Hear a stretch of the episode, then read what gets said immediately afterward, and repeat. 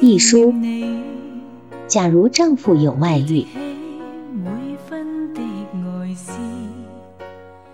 那一日无线电视的妇女节目要讨论一个问题，问的是：假如丈夫有了外遇，你会怎么样？他们问了这样的一个问题，当时的感觉是颇为震惊的，因为我实实在在从未考虑过这个问题。给他们问，不禁想了起来，真的会怎么样呢？我想我大概会哭得很厉害，不知道该做些什么，但是我绝不会找那个女人大闹一顿。我甚至不想见那个女人，她必然也有苦衷，她必然也很痛苦。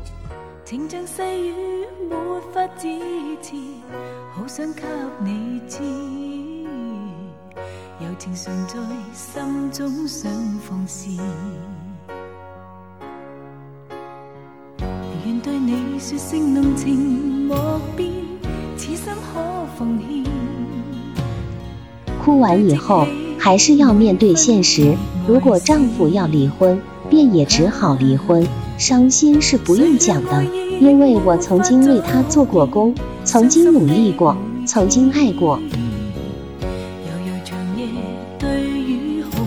我也许会租一个小房子住，我可以照顾自己，可以负担何以，但不会住在父母家里，因为我从来未曾好好与他们相处过，以前不会，将来也不会。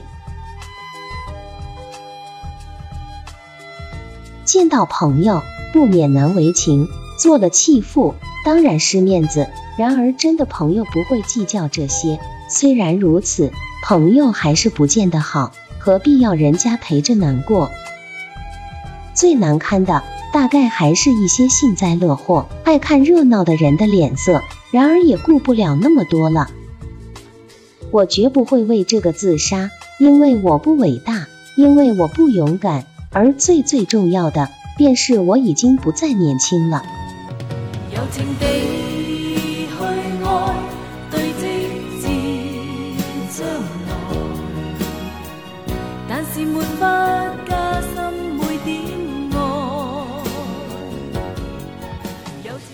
我会静静的活下去，生命毕竟只来一次。如果幸运的话，爱可能来两次，机会不大，但是我愿意等。但当然，我不希望这种事会有一日临到我头上来。我也不明白，怎么莱维德会想得出这样悲剧的问题来讨论。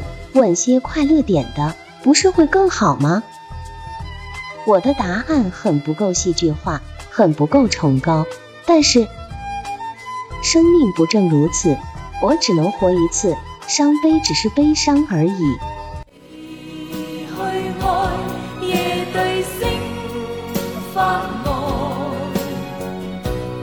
泪眼始终带着爱，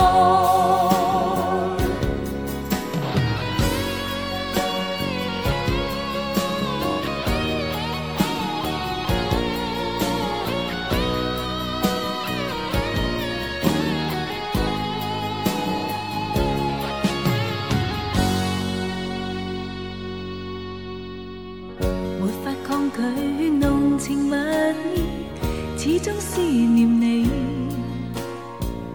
堆积起每分的爱思啊啊啊四季没有准本期就分享到这欢迎在下方留言。祝您开心。